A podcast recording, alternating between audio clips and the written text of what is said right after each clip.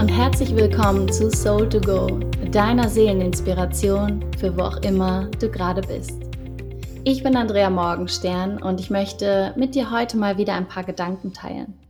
Und zwar geht es heute darum, wie wir beim Thema Dating andere Menschen kennenlernen, vor allem in Bezug auf potenzielle Partnerschaften, Liebschaften, wie auch immer du es nennen magst, wie wir auch da authentischer sein können wie wir uns von all dem Bullshit befreien können, den wir uns in unserem Kopf erzählen und vor allem uns davon befreien können, diesem zu folgen und ihm zu glauben. Ich weiß nicht, wie du bisher durch das Leben gegangen bist in Bezug auf das Kennenlernen von ja, potenziellen Partnern, Liebschaften, wie auch immer, was auch immer da entstehen kann, aber einfach dieses Kennenlernen von einem anderen Menschen, den du vielleicht auch attraktiv findest, der vielleicht auch ja, auf einer anderen Ebene interessant ist. Aber bei mir war das mein Leben lang etwas, was mir oder seit meiner Jugend, was mir unglaublich viel Spaß gemacht hat, was aber auch gleichzeitig eine riesige Projektionsfläche war und in der ich sehr, sehr unbewusst gehandelt habe. Ich dachte, ich wäre bewusst manipulativ. Das heißt, ich war nicht zu 100% authentisch.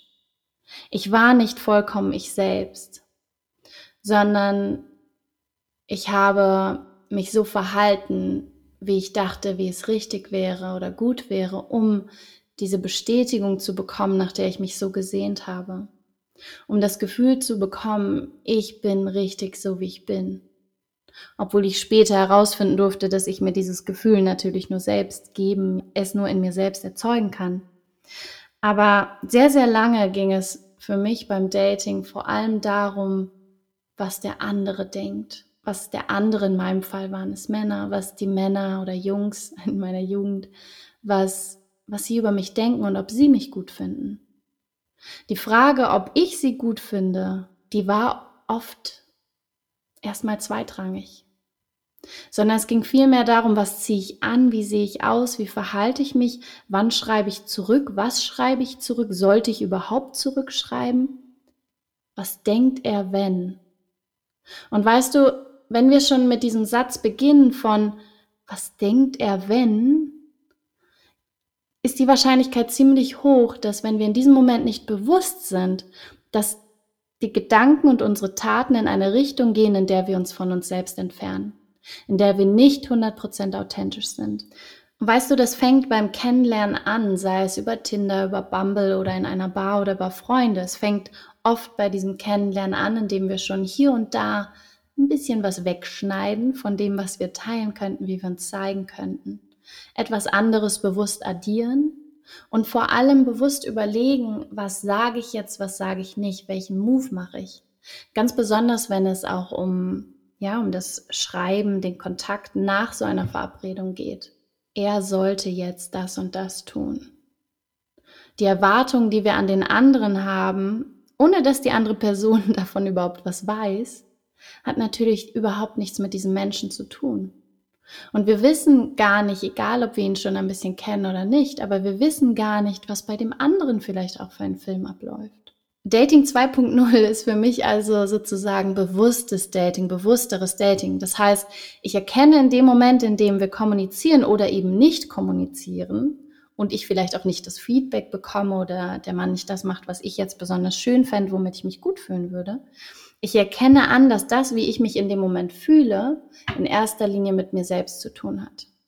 Das heißt, ich schaue erst einmal, hey, wo ist da mein Trigger, wo ist da mein alter Schmerz, mein, mein Muster vielleicht auch, mein Programm, das ich ablaufen hatte, das abgelaufen ist. Das heißt nicht, dass wenn wir uns dessen bewusst sind und es kommunizieren, denn das ist der zweite wichtige Schritt, das bedeutet nicht, dass wir nicht auch weggehen können von so einer Situation und nicht auch sagen können, hey, das ist eine rote Flagge hier, eine rote Fahne, das geht gar nicht. Da will ich nicht reingehen und uns dann verabschieden. Aber es geht vor allem darum, authentisch zu sein, achtsam reflektiert zu sein, aber auch vor allem authentisch zu sein in dem, was wir äußern, wie wir uns fühlen. Wenn du dich danach fühlst, zu sagen, hey, ich hab dich gern, dann sag es. Wenn du das Gefühl hast oder es in dir denkt und so eine Story in deinem Kopf kreiert von, ich weiß gar nicht, was er dann denkt, ist ihm das zu schnell, vielleicht findet er das nicht, vielleicht mag er mich nicht, was auch immer, dann sag genau das. Und ein Mann meiner Meinung nach oder ein Partner, Frau, wie auch immer, ein, ein Mensch, der dir gewachsen ist, der wird in dem Moment da bleiben.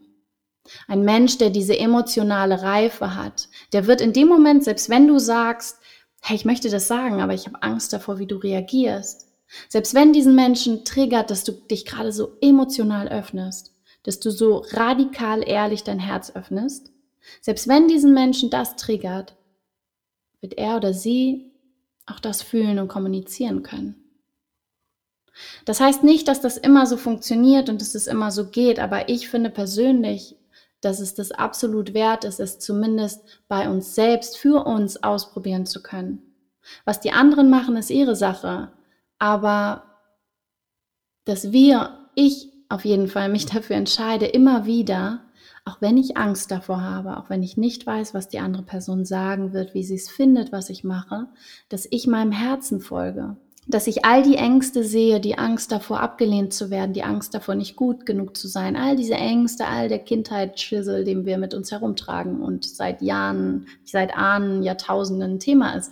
All das zu erkennen und zu sehen, hey, okay, das ist auch ein Teil von mir. Ich bin vielleicht schon so selbstbewusst und mag mich so gern inzwischen, bin so weit gegangen, aber ja, da ist auch immer noch dieser Teil, der Angst davor hat, abgelehnt zu werden.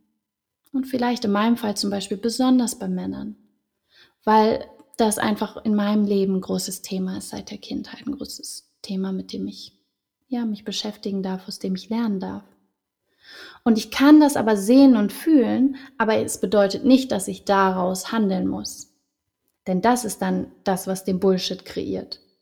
Dann fangen wir an, so Tänzchen zu machen und jeder hat seine Stories im Kopf. Ich mache jetzt lieber das, weil dann das. Wir versuchen uns und den Prozess sozusagen zu manipulieren.